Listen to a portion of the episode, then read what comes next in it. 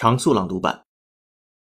Alibaba, Tencent rally troops amid $10 billion retail battle.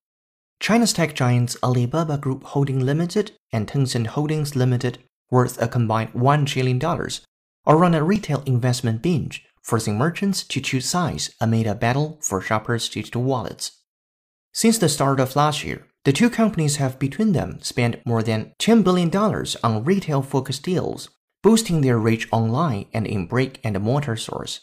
The aggressive drive, supported by large cash piles and soaring share prices, is part of a battle to win over consumers and store operators to the two firms competing payment, logistics, social media, and big data services.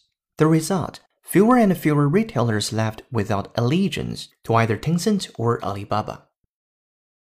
Gay rights advocates in New York have organized a march and rally tonight. Gay rights advocates in New York have organized a march and rally tonight. The shift to online shopping has had a big impact on brick and mortar shopping malls. The shift to online shopping has had a big impact on brick and mortar shopping malls.